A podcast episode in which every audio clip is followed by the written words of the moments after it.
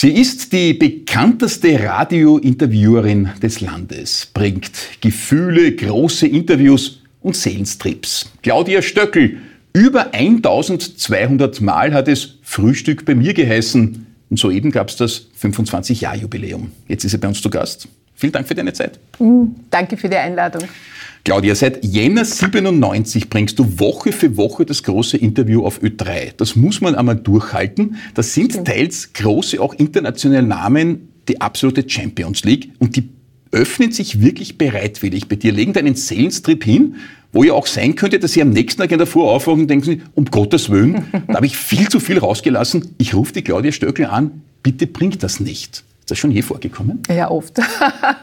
Ganz oft, muss ich sagen. Aber ich lasse mit mir verhandeln, sagen wir so. Also es ah. bleibt genug über, es gibt genug, die es nicht machen, das hört man ja immer wieder. Aber manchmal so Kleinigkeiten, dass man über seine Teenage-Kinder etwas erzählt hat und die liegen, einmal ist mir das passiert, da hatte ein Vater dann gesagt, ein prominenter Vater, ich habe meiner Tochter am Abend erzählt, ich habe über dich gesprochen, dann hat sie zu weinen begonnen. Oh. Und der hat mir das am nächsten Tag gesagt und eben gebeten, das rauszuschneiden, damit nicht in der Schule über sie gespottet wird und solche Geschichten, dann sage ich natürlich schon, äh, ja, da ich, äh, bin ich tolerant. Aber, aber, aber sonst geht es darum, dass man sich öffnet, dass man auch mit, ich sage immer so, durchs Leben spaziert. Mhm. Also ich möchte gern, mhm. dass Sie mir sagen, warum was gelungen ist, warum Sie gescheitert sind, wie Sie mit Krisen umgegangen sind. Also schon auch eine, wie soll ich sagen, philosophisch-psychologische äh, Warte des Ganzen. Und ganz viele sagen, dass sie danach auch etwas äh, über sich selber erfahren haben. Und das ist natürlich das schönste Kompliment. Viele, vielen Menschen hilft dir deine Sendung. Wir kommen zum therapeutischen Aspekt vom Frühstück bei mir noch. Es gibt aber auch Mühseligkeiten, obwohl du ja vielen vielen oder faktisch allen deiner Gäste auf Augenhöhe begegnest, also da merkt man keinen hierarchischen Unterschied,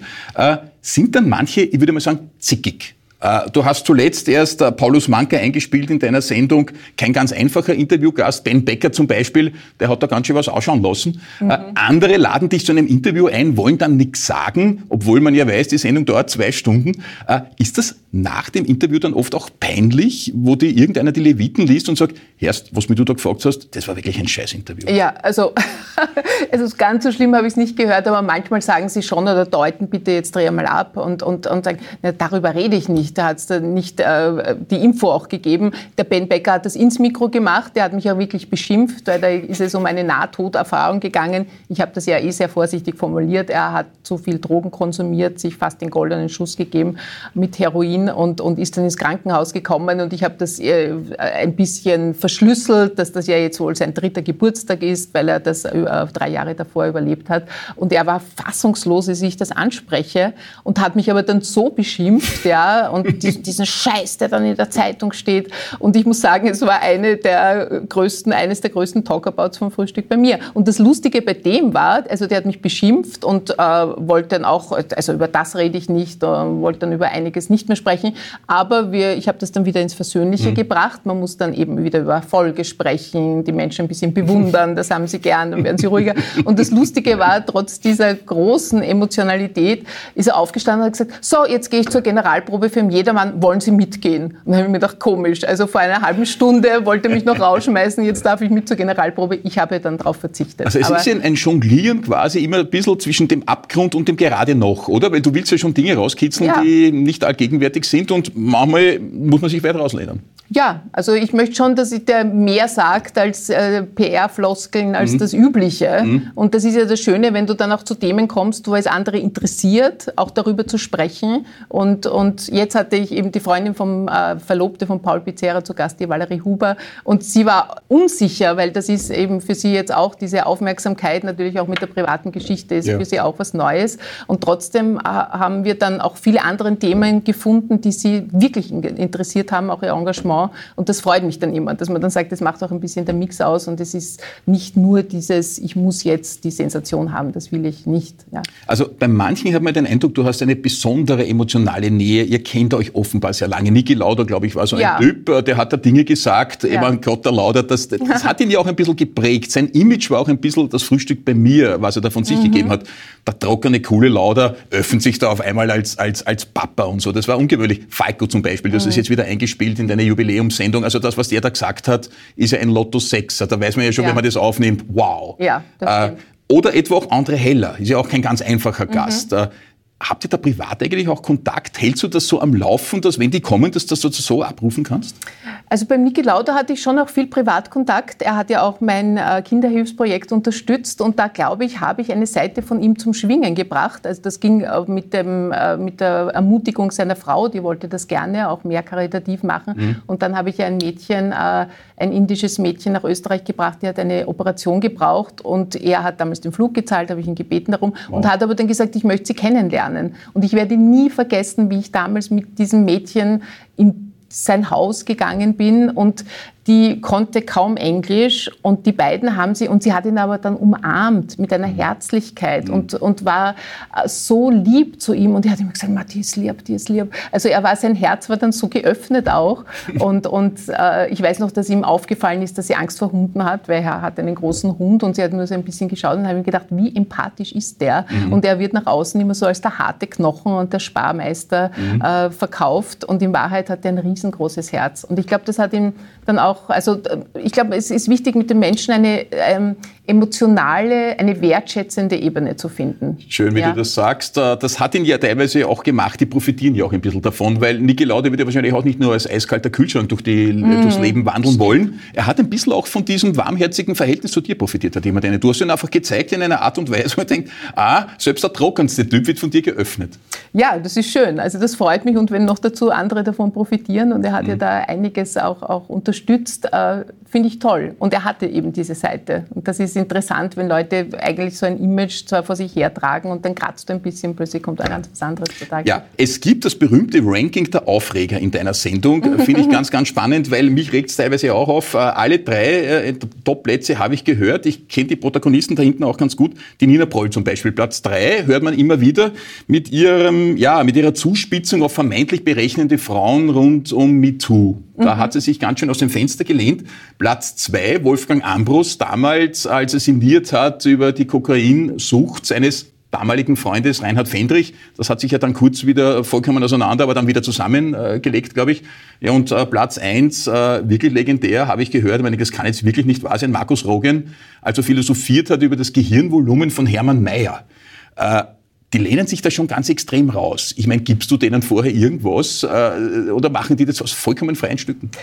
Ich glaube, es ist äh, eine Kunst und das hat sehr viel mit der Vorbereitung zu tun, etwas zu triggern, dass sie dann in die Emotion gehen. Und oft war das bei mir komplett unbewusst. Ich weiß, dass die Nina Broll dann so äh, sich so aufgeregt hat, weil ich habe ein Posting von Gabriele Benesch zitiert, mhm. die sie dann auf Facebook äh, äh kritisiert hat, weil sie eben in der MeToo-Sache eine andere Meinung hat. Und, und da, ich weiß noch, die Nina hat rote Flecken bekommen und hat dann gesagt, Gabriela Benesch soll jetzt bitte mal ruhig sein, weil sie gehört halt zu denen, die auch äh, Regisseure anflirten und so versuchen, Rollen zu bekommen. Also mhm. sie hat es ein bisschen anders gesagt. Ja, ja. Und so war das, also oft ist es, wenn du ein Thema erwischt und manchmal ist das ja, und dann auch drauf bleibst. Bei Markus Rogan war das so ähnlich.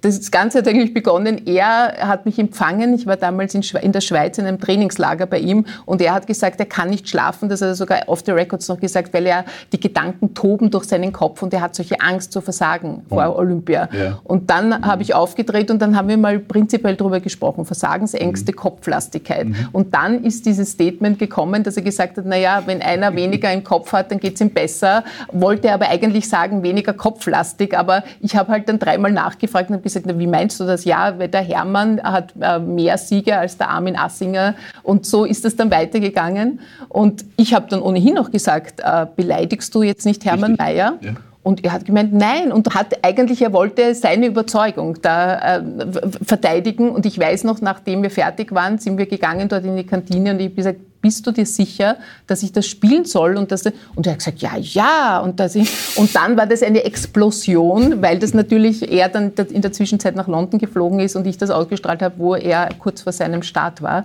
ja, dann beim Wettbewerb. Oft ist es ja auch eine Frage des Timings, mhm. auch wann das mhm. Interview ist. Nationalheiligtum ja. wurde da sozusagen angezählt, war ja. sehr, sehr mutig. Ja, was schon auffällt, Viele Stars outen sich darin, am Höhepunkt ihrer jeweiligen beruflichen Erfolge eigentlich nicht glücklich zu sein. Ganz im Gegenteil. Man hat das Gefühl, es ist das, der Anfang vom Ende. Es kann nur mehr schlechter werden, auf gut Wienerisch. Das hilft dann eigentlich selber auch, äh, weil man ja oft sich selbst überlegt, was kann denn da noch kommen und hat das Leben eigentlich noch einen Sinn, wenn es gerade ganz gut läuft. Mhm. Da geht es den Großen ganz genauso. Falco war ja so ein Typ zum Beispiel. Ja. Oder beim Robbie Williams, du hast das ja. jetzt in deiner Sendung erst eingespielt, war genau das Gleiche. Ja, also das war erstaunlich beim Robbie Williams. Ich weiß noch, dass ich überhaupt dieses Interview bekommen habe, war für mich unglaublich. Also Musikjournalisten, die den länger schon begleitet haben, haben gesagt, was, du bekommst den One-to-One. Mhm. Also mit ihm ein Einzelinterview 90 Minuten lang. Die haben den zehn Jahre vorher interviewt Interview, da hat er 400 Journalisten bei einer Pressekonferenz zehn Minuten lang äh, Dinge erzählt und dann ist er gegangen und hatte fünf Bodyguards rundherum. Und bei ihm war das dann wirklich besonders. Ich meine, es war, man hat schon gemerkt, ein Weltstar, der Raum mhm. war voll mit Menschen. Ich liebe es ja, so wie wir mhm. jetzt äh, unter mhm. vier Augen zu sein. Aber da war von der Visagistin, der Stylistin, es war ein Filmteam dabei, es war die Managerin dabei. Also es war voll Menschen und der hat sich hingesetzt und war so persönlich, wie wenn er mit mir in einer Bar sitzen würde um zwei in der Früh und sein Herz ausschütten. Also es war unglaublich und du hast aber nicht das Gefühl gehabt, dass er jetzt irgendetwas auswendig Gelerntes sagt, sondern der hat das, der konnte einfach dir in dem Moment wirklich sagen, so hat er es jedenfalls vermittelt, wie es ihm aussieht. Und er hat gesagt, die erfolgreichsten Zeiten sind immer meine depressivsten gewesen. Und du denkst dir, das gibt es nicht. Ja, und du hast ja so etwas öfter zutage gefördert, was ja zur Frage Anlass gibt, sind deinem Gefühl nach 1200 Sendungen, du hast da schon sehr, sehr viel Erfahrung, wie kaum jemand anderer eigentlich, bekannte, erfolgreiche Menschen zu interviewen. Sind erfolgreiche Menschen im Durchschnitt möglicherweise unglücklicher als Normalos? Ich glaube, es hängt davon ab, ob sie eine Basis im Leben gefunden hat. Der Robbie Williams hat ja von einer Zeit erzählt, 2001, als er äh, noch der Womanizer war, der jede Nacht eine andere hatte und dann auch gesagt, seine Entwicklung ist ins Positive gegangen. Er hat seine Frau mhm. kennengelernt, hat mhm. Kinder bekommen und das macht einen Riesenunterschied. Also wer einen Hafen hat, wer einen Anker hat im Leben, für den ist der Erfolg dann wunderbar. Also sehr viele, die auch später erst erfolgreich geworden sind, wie der Christoph Waltz zum Beispiel, mhm. Äh, und die haben nicht so die Lehre. Weil viele, die so, so äh, ohne jegliches mhm. äh, familiäres Fundament sind, die, äh, ja, die schmeißen dann die großen Partys und haben falsche Freunde und da wird es dann wirklich sehr, sehr leer. Spannend. Du glaubst also, familiärer Anschluss, eine stabile Beziehung ist ja. sozusagen die Anleitung zum Glücklichsein? Ich glaube, dass das sehr hilft, glücklich zu sein, ja. Okay. Ich habe schon das Gefühl, auch bei den Leuten, auch der Falco, der war ja die riesengroße Enttäuschung und was bei ja. dem Interview, ich kann das nie in diesem Detail erzählen oder selten, äh, das Interview hat ja auf zwei Mal stattgefunden, er hat es unterbrochen und zwar da habe ich diesen Vaterschaftstest angesprochen. Ja. Er ist ja als seine Tochter, die sein Augenstern, sein Ein und Alles war, als die zehn war, äh, ist er draufgekommen, dass sie nicht von ihm war und für ihn ist, für ihn ist Gut, die Welt Das war wirklich eine dramatische Geschichte, auch wenn man ja. den Falco nicht persönlich ja. kennt. Ich kenne ihn auch ein bisschen als, äh, noch als, als kleiner Bur quasi, der die Musik cool fand. Aber das zu erleben äh, und sie denken, wenn dir das selber passiert, es wird dir ja. wohl den Boden unter den Füßen wegziehen. Und er hat in dem Punkt, wir haben darüber gesprochen und das haben sie jetzt erst bei einer Falco-Doku wieder eingespielt, die O-Töne aus Frühstück bei mir, mhm. über den Vaterschaftstest mhm. und über diese mhm. Verzweiflung, dass er dann doch nicht der Vater war, äh, hat er dann gesagt, das ist mir jetzt zu viel gewesen, machen wir morgen weiter, weil ich war dort ein paar Tage und dann haben wir abgebrochen und haben am nächsten Tag weitergemacht. Also wow. da hat man schon gemerkt, auch wie das noch immer, äh, wie dieser Schmerz noch, noch wach ist und ja, und darum, glaube ich, hat er schon auch deswegen hat er irgendwie den Halt verloren. Claudia, blicken wir zurück auf deine Kindheit und Jugend. Mhm. Äh, aufgewachsen als Wienerin in unserer Stadt der 70er mhm. und 80er Jahre. Es war ein graues Wien, kann man ja rückblickend ja. Äh, schon so sagen. In einem unglaublich dynamischen Haushalt. Drei Schwestern hast du noch. Äh, Stimmt. Die Barbara kennt man ja aus dem Fernsehen, ja. die Susi zum Beispiel als Fotografin. Du hast einen Bruder, ihr wart also fünf Geschwister. Hat sich das abgespielt haben? Ähm, ja, es war jetzt nicht so, wie soll ich sagen, jetzt, äh, wir waren brav, weil mein Vater war dann doch auch teilweise recht streng und hat ähm, irgendwie für Ruhe gesorgt. Aber wir hatten einen wunderbaren, wunderschönen großen Garten und da haben wir uns schon ausgetobt. Also das ist eine ganz tolle Erinnerung. Und ähm, ja, also was er uns mitgegeben hat, also ne, neben dem, dass er äh, ab und zu für Disziplin gesorgt hat, hat er uns aber sehr ermutigt, ja, dass wir eben neugierig bleiben, dass mhm. wir Bildung war ihm unglaublich wichtig. Er musste auch für seinen Job, also er hat als Pharmareferent begonnen und hat dann später, also bis zur Spitze dieses Unternehmens sich gearbeitet und hat zum Beispiel Englisch lernen müssen. Und das ist auch eine Erinnerung meines Vaters, der dann am Wochenende mit großen Büchern alles nur mehr auf Englisch gelesen hat, Filme gesehen und, und ein Weltreisender. Also er hat uns sehr, sehr viel mitgegeben, dass wir in ganz liebevoller Erinnerung haben. Und ähm, ja, also da hat sich schon sehr viel geprägt, auch und untereinander natürlich auch. Also eine hat die anderen ermutigt. Wir haben uns eher nach oben. Es war nicht so, also cool. Barbara und ich waren sehr gut in der Schule und die anderen auch, aber wir, und das war dann aber was sehr Positives und ich war dann immer angespornt, weil mhm. sie war ja ein Mathematikgenie, sie hat äh, bei der Europäischen Mathematik-Olympiade mit 15 gewonnen, also sie war wirklich Wahnsinn. ein Mathematikgenie okay. und wenn sie mir etwas erklärt hat, habe ich dann irgendwie, das hat sie 30 Sekunden gebraucht und ich drei Stunden, bis ich es verstanden habe, aber sie hat mich ermutigt, auch da mich zu fordern und ich habe das dann immer ganz gut geschafft. Die Stöckl Sisters ja voll in der Öffentlichkeit präsent, ja auch äh, die Susi ist Fotografin Fotografin. Und trotzdem, du bist dann ausgewandert, um die Welt zu erobern. Kurz nach Publizistikstudium mhm. und dann die Jahre als Fotomodel in Paris. Vier mhm. Jahre lang im Alter von 21, 22 mhm. hat das begonnen.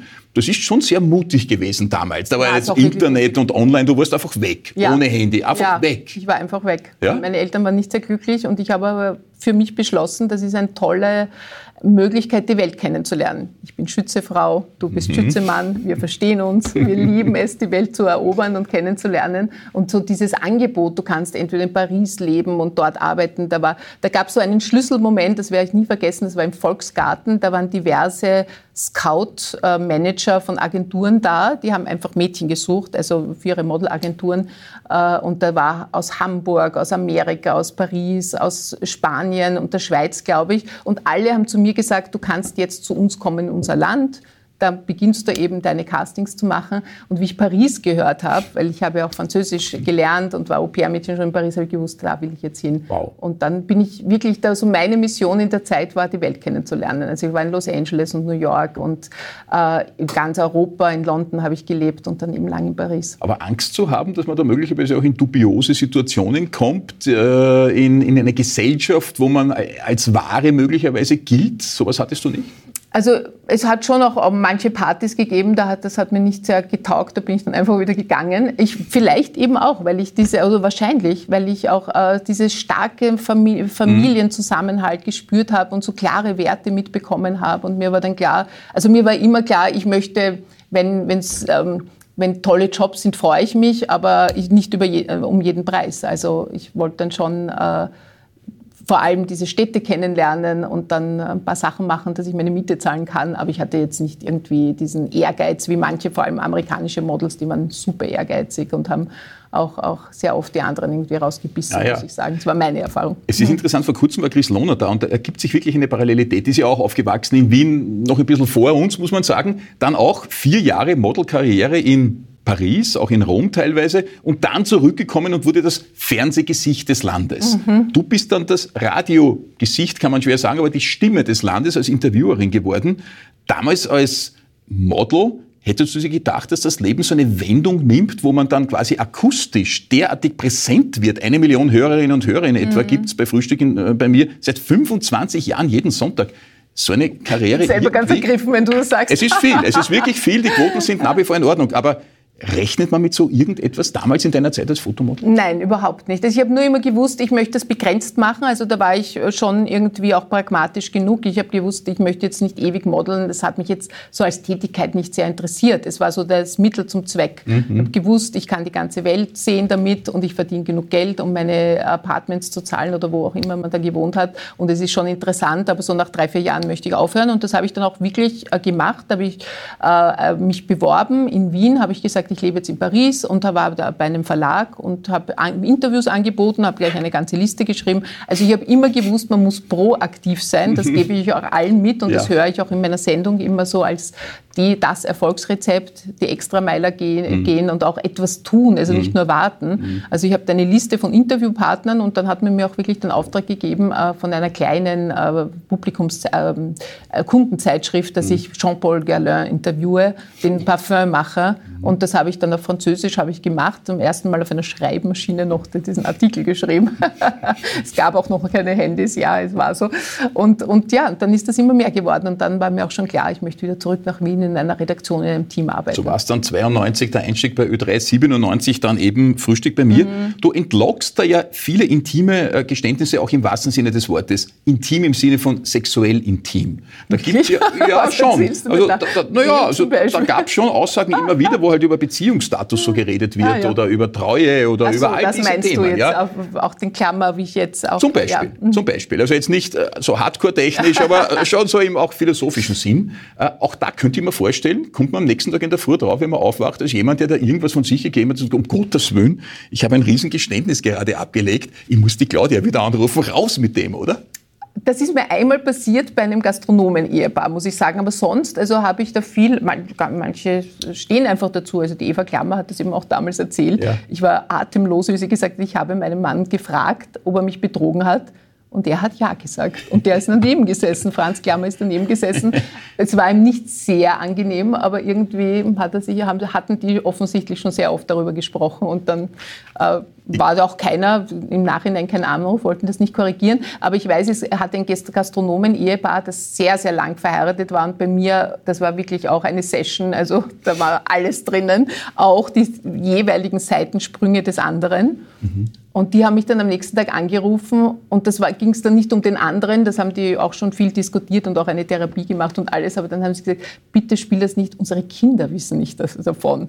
Und dann habe ich mir zwar gedacht, natürlich schade, weil es mhm. waren äh, interessante Erzählungen, aber ja. Also das ist schon schade, oder? Es ist wie ein Schatz. Familie sprengen. Es ist wie ein Schatz, den man dann hergibt, oder? Man hängt ja dann so an ja, diesem Wortspenden, oder? Und man, man, wow. ja, man weiß natürlich, dass das auch, ähm, natürlich. wie soll ich sagen, jetzt es geht nicht nur um die Aufreger, aber es ist auch interessant, wenn du diese Brüchigkeit, wie du auch vorhin gesagt mhm. hast, in diesen Erfolgsgeschichten, mhm. dieser mhm. Erfolg hat so viele Facetten und es hat eben auch mit, mit ganz viel Scheitern oder privaten Krisen zu tun, weil man muss das auch durchtragen können, so einen äh, wirklich auf, auf höchster Ebene, so äh, einfach auf hoher Flughöhe äh, das Leben durchzutragen. Also eine Karriere hat schon ihren Preis, muss man sagen. Ja. Claudia Stöckel und die Männer, da ist relativ Aha. wenig überliefert. Ja? Vor langer, langer, langer Zeit, Bogdan Rostic, das war so eine halb öffentliche Beziehung, ist allerdings wirklich schon lange her. Dann die ewig vermeintlich platonische Lebenspartnerschaft mit dem Toni Faber. Ihr wurdet ja oft gemeinsam gesehen. Man hört immer, alle Beteiligten beteuern das. Ich nehme an, auch du. Das ist eine platonische Geschichte. Natürlich, Der Toni ja. sagt das ständig. Äh, aber sonst ist wenig kolportiert, Claudia. Jetzt einmal ganz ehrlich, was ist da los? Wie ist der Beziehungsstatus? ich bin vergeben, ja. Aber ah. man muss ja nicht, äh, schau, das habe ich auch von meinen Gästen gelernt, äh, man muss jetzt nicht alles, es gibt ja auch welche, die nicht so ausführlich darüber reden wollen ja. Dein, dein Partner will da nicht drüber reden. So genau. Will ich das so genau. sagst? Aha. Genau, genau. Also Aber wenn ihr ausgeht, ich meine, dich kennt jeder. Also, ihr ja. kennt ja gar nichts hingehen. Naja, jetzt während Corona geht man eh nicht aus. Ah, ist das jetzt erst in der Corona-Zeit? Ja, naja, es ist... Also es ist jetzt keine öffentliche Geschichte. Ja, Aber ja. man braucht sich keine Sorgen machen. Ich bin glücklich. Ich ah, gehöre ja. zu denen, die, ich weiß nicht, erfolgreich. Das ist für uns immer so relativ, finde ich, wenn man eine Sache lang macht, dann ist man sich gar nicht mehr so bewusst, ob sie auch erfolgreich ist oder ob das jetzt ein Erfolg ist. Weil das war ja ganz interessant, als ich begonnen habe mit Frühstück bei mir, hat man mich schon nach zwei, drei Jahren gefragt, na und was machst du jetzt? Weil Karriere in unserem Denken ja immer etwas ist, wo man nach zwei, drei Jahren äh, ja. wechselt und das macht dann den Weg nach oben auf. Und ich bin irgendwie konstant geblieben und trotzdem, also für mich ist es schon ein Erfolg natürlich so lange. Der andere Heller fragt dich, habe ich gehört, immer wieder, äh, was Sie machen das immer noch, oder? Ja, also der folgt das immer und er hat, es war aber, es ist ganz interessant, er hat da auch eine Entwicklung, weil am Anfang war, hat er mich sehr bedauernd angeschaut. Dann hat er mir immer Vorschläge gemacht, was ich noch, wollen Sie Regie machen, wollen Sie das, also wollen Sie nicht ins Filmbusiness, wollte mir helfen, dass ich wegkomme von Ö3, weil er ja auch keine sehr lange Karriere ja, bei Ö3 gemacht hat und er hat einen ganz anderen Lebensplan gehabt. Mhm. Er wollte einfach viel Unterschiedliches machen. Mhm. Und dann irgendwann habe ich, habe ich ihn gefragt, beim letzten Interview habe ich gesagt, Sie sagen immer, man soll sich lernen, verwandeln und was Neues machen und eigentlich muss ich total für Sie gescheitert sein, weil damals hatte ich das 20-Jahr-Jubiläum mhm. und da war ganz entsetzt und hat gesagt, ist das jetzt eine Fangfrage? Ich habe Ihnen ja gesagt, man kann auch im Detail etwas veredeln und noch genauer mhm. werden und hat dann eigentlich fast das zurückgenommen, was er davor gesagt Sehr hat. Sehr schön, weil es ist wahrscheinlich der bunteste Hund allein, Enfant terrible ja. und in all diesen Bereichen ist der gute Mann wirklich erfolgreich. Das muss ja. man mir wirklich lassen lassen, oder? Und der lässt sich dann quasi von jemand, die 20 und jetzt schon 25 Jahre lang quasi immer das Gleiche macht, bekehren dazu, mhm. dass Qualität auch seinen Wert hat. Ja, offensichtlich. Also Und das ist schön, also das ist ja das Schöne für mich auch an diesem Job, Menschen öfter zu treffen in ja. den verschiedensten Lebensphasen. Also ich habe das auch in der Jubiläumssendung äh, den Herbert Grönemeyer eingespielt, weil das für mich so eine, der zuerst war eben glücklicher Familienvater und verheiratet, dann ist die, die Frau tragischerweise gestorben, dann habe ich ihn als Trauernden erlebt und frisch verliebt und jetzt wieder verheiratet und ja, und dazwischen unglaublich äh, erfolgreich in seiner Musik und das ist schon sehr, sehr toll. Wunderschönes Konzert immer wieder. Ja, Claudia Zucki, dein Verein zugunsten von Kindern in Indien, konkret in Kalkutta, ein Lebensprojekt von dir. Hunderte Kinder hast du dort schon betreut mhm. und ihnen auch das Leben äh, deutlich verschönert. Ein schwieriges Leben in Indien natürlich. Äh, das hängt ein bisschen auch mit deinem Ding des Lebens zusammen, deiner persönlichen Gabe, die du uns mitgebracht hast. Was hat es denn damit auf sich? Ja, also das ist äh, diese Kinder, die wir, wir haben ein Kinderdorf in Kalkutta. 300 Kinder kommen von der Straße äh, der verarmten ländlichen Umgebung oder aus den Slums Slums. Und 2009 hat Gary Kessler einen Liveball gemacht, äh, wo er die Ode an die Freude davor von verschiedensten Kindern äh, aus NGO, Kinderhilfsprojekten weltweit kommen hat lassen. Und ich durfte da neun Kinder aus unserem Projekt einladen. Und das war für die natürlich das Highlight. Zum ersten Mal in einem Flugzeug äh, die Stadt sehen. Wir haben da eine Woche lang Stadtführungen gemacht. Und da sieht man sie, wow. wie sie äh, vor dem Liveball, sie haben dann die typisch indischen Instrumente gespielt. Mhm. Tabla, die Trommel, die Karobi hat gesungen. Und das du kennst die namentlich? Natürlich, natürlich. Die sind jetzt alle zehn Jahre älter. Manche haben schon Kinder. Ich kriege jeden Tag WhatsApp von, von ganz vielen. Ich wow. bin mit denen, ich komme jetzt gerade, wir haben, wir machen zwei, alle zwei Wochen eine Zoom-Session mit unseren Studenten und, und da sind ganz viele dabei auch, die da drauf sind. Ein Lebensprojekt ja. von dir, das Lebensprojekt, würde ich sagen. Ist das so die bewusste Antithese, wenn man so viel mit erfolgreichen Menschen zu tun hat? Es kommen ja auch Unternehmer zu dir, ja. Menschen, die wirklich viel, viel Geld auch haben. Und dann siehst du die andere Realität äh, von Kindern, die gar nichts dafür können, dass sie jetzt eben so leben, wie sie leben müssen ja. in Kalkutta. Und das Schöne ist, wenn man dann das Bindeglied ist zwischen zwischen denen, die helfen wollen und denen, denen geholfen werden soll. Also mhm. das ist so wunderbar und da geht es nicht nur immer, also natürlich ist, ist, ist die finanzielle Unterstützung sehr wichtig und wir vergeben auch Patenschaften. Jetzt haben wir gerade 26 neue Kinder, die kommen direkt von der Straße und die kriegen zum ersten Mal ein paar Schuhe zum Beispiel oder zum ersten Mal eine Matratze und ein Bett. Die haben noch nie äh, auf einem Bett geschlafen und das ist für mich dann so berührend, dass wir das ermöglichen können, weil so viele, so wie du jetzt reagiert hast, sagen, das gibt's doch nicht. Dort ist das eine Sensation Situation, dass du ein Shampoo bekommst und eine neue Hose und ein T-Shirt und dann in die Schule gehen kannst. Mhm. Und das, finde ich, ist, ist wirklich sehr, sehr erfüllend. Und es ist eine Welt für mich. Viele sagen, ist das die Gegenwelt, aber ich finde gerade in dieser Glamour-Welt, in der ich manchmal bin, oder in der Welt, wo Menschen wohlhabender bin, sind so viel Dankbarkeit und so viel Bereitschaft, eben auch Niki Lauder, wie wir vorhin gesprochen haben, etwas zu tun. Und das ist für mich eine, also ein Traum, der in Erfüllung geht, dass ich da etwas bewegen kann und bewirken kann. Und du bringst vielen Zuhörerinnen und Zuhörern auch zu Hause sehr vieles in ihr Leben, wo sie merken, auch Stars können scheitern und reden darüber. Auch das eine große therapeutische Wirkung. Claudia, vielen Schön. Dank für das, was du uns jeden Sonntag zelebrierst. Wir hören zu, wir hängen an deinen Lippen. Danke für den Besuch im Stadtgespräch. Ja, danke für die Einladung und schön, dass du am Sonntag auch dabei bist. Danke.